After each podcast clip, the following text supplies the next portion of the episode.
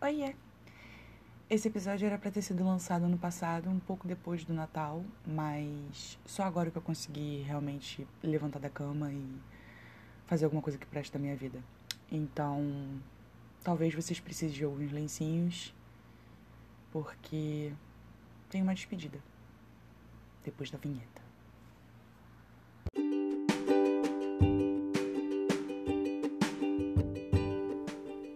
Aqui é Mari Souza e vocês estão ouvindo o podcast Confissões de uma Mente Bagunçada. Em outubro de 2014, minha avó me chamou num canto e disse que não duraria muito tempo.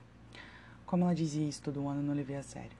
No entanto, ela completou a frase dizendo que as dores que ela sentia antes, quando ela fez cirurgia do câncer, anos antes, é, estavam retornando e ela sabia que era o câncer de novo, porque eram as mesmas dores. E a gente sabia que ela não poderia operar de novo porque era o mesmo local.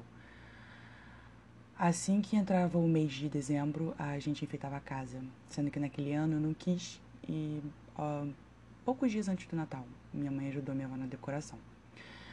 Na véspera de Natal, normalmente elas que faziam a ceia e eu colocava a mesa, mas naquele ano eu simplesmente ajudei minha mãe porque minha avó passou o dia inteiro dormindo, porque ela estava muito cansada e acordando apenas próximo da ceia. Ela tomou um banho, colocou um pijama limpo sentou perto do telefone fixo, pegou o caderninho de telefones, de telefones, ah, tá certo, e ligou para todas as amigas. Ah, desejou Feliz Natal, Feliz Ano Novo e que elas ficassem bem, porque ela iria partir em breve.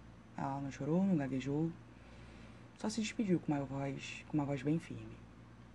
No dia 25 de dezembro de 2014 à noite, ela foi internada no Hospital Municipal Salgado Filho e só saiu de lá num caixão no dia 25 de janeiro de 2015. Passou por três cirurgias, escolheu a roupa que queria ser enterrada, as canções, as orações, o texto favorito, quem poderia falar ou não no velório. Tenho lembranças nítidas de algumas coisas, de quando ela disse que não queria morrer porque queria ver um bisneto da minha parte. Eu lembro que eu respondi: Vó, se você esperar um filho meu, eu creio que você será imortal. Se tiver que partir, vai sem peso na consciência. Rimos muito. Lembro de quando entrou janeiro e ela não queria que eu ficasse no hospital com ela. Queria que eu aproveitasse meu aniversário e eu simplesmente pedi: Tem como você não morrer no dia 12? Ela respondeu: Eu vou tentar, pequena. Eu vou tentar. E ela sobreviveu aquela semana. Por mim. Pelo menos é assim que eu gosto de pensar. Lembro da última coisa que ela me disse antes de morrer: Quando me colocarem na cova rasa, quero ser aplaudida. Tive uma vida difícil, complicada, mas não me arrependo de nada. Tive uma vida boa. Desde então, dezembro é sempre um período difícil. Não decoro casa, não tenho mais clima para fazer nada na data especial, por mais que meus amigos digam que ela ficaria feliz. Foda-se. Todo ano ela vem me visitar. Fosse num sonho, num toque no meu ombro como ela costumava fazer, ou o cheiro dela, da maquiagem dela no ar. Eu sei que pode ter uma explicação lógica para isso. Mas eu não tô pedindo para você acreditar em mim ou convencer você de que tudo que eu senti é real ou não. É, é a minha versão da história e tô aqui para contá-la. Cabe a você querer acreditar ou não. Continuando. Ela sempre aparecia e nesse ano teve algo diferente. Ela apareceu em outubro num sonho. Eu fiquei com a cabeça deitada no seu colo enquanto ela me fazia cafuné. E quando ela precisou ir, ela me deu um sorriso e mandou um beijo pra minha mãe. E nunca mais a vi. Ela não apareceu em dezembro desse ano, quer dizer, do ano passado. No dia 23 eu chorei muito porque eu senti saudades.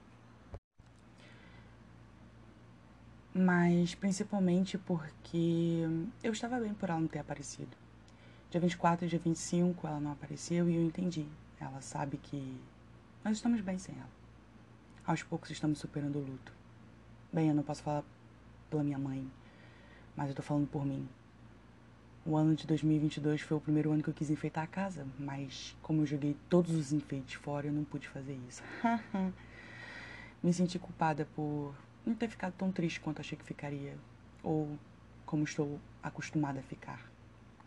Sempre sou uma pessoa que segue em frente, de uma forma ou de outra. Não importa se eu tô bem ou não. Eu só preciso seguir em frente. Mas com o luto dela, finalmente, alguns anos atrás, me permiti sentir algo que eu não tinha feito em 2015 por várias razões que nem vem ao caso. Dessa vez eu realmente segui em frente. Eu sinto a sensação de fechamento e estou surpresa como essa sensação, essa sensação é boa. Eu nunca, nunca, nunca, falo com toda certeza da minha vida, eu nunca, nunca, nunca senti isso antes. Sempre deixo alguma pendência para trás e sigo em frente, porque sempre tenho a urgência de ficar bem logo, porque sempre preciso seguir. Tem coisas mais importantes, tem outras prioridades e minha saúde mental provavelmente não é uma delas. Então eu soco tudo dentro da minha alma e segue o baile. Só que com o luto dela eu consegui finalmente sentir e demorou anos. Mas finalmente eu consegui ter o meu fechamento. Não tô dizendo em momento algum que eu não sinto saudade dela. Não é isso. Mas eu estou bem. Colocando minha alma em ordem, sabe? O luto da vovó já foi. Agora faltam 36 gatilhos, 20 traumas e 8 complexos. Que bosta, acho que eu preciso de terapia. Para finalizar esse episódio, gostaria de deixar uma homenagem honrosa para Naísa Louza, Giovanna Mussoli e Natália Furtado, por entenderem que essa época é muito difícil para mim e mandaram mais de uma mensagem dizendo que estavam ali para caso eu quisesse desabafar. E eu sei como é uma data importante de família e é uma data que todo mundo está ocupado fazendo alguma coisa, discutindo com com os parentes sobre política, né? Então, obrigada por por mandarem mensagem, por se preocuparem. E eu sei que eu posso desabafar em qualquer época do ano, mas saber disso no Natal tem peso dois. Então, obrigada. Até o próximo episódio.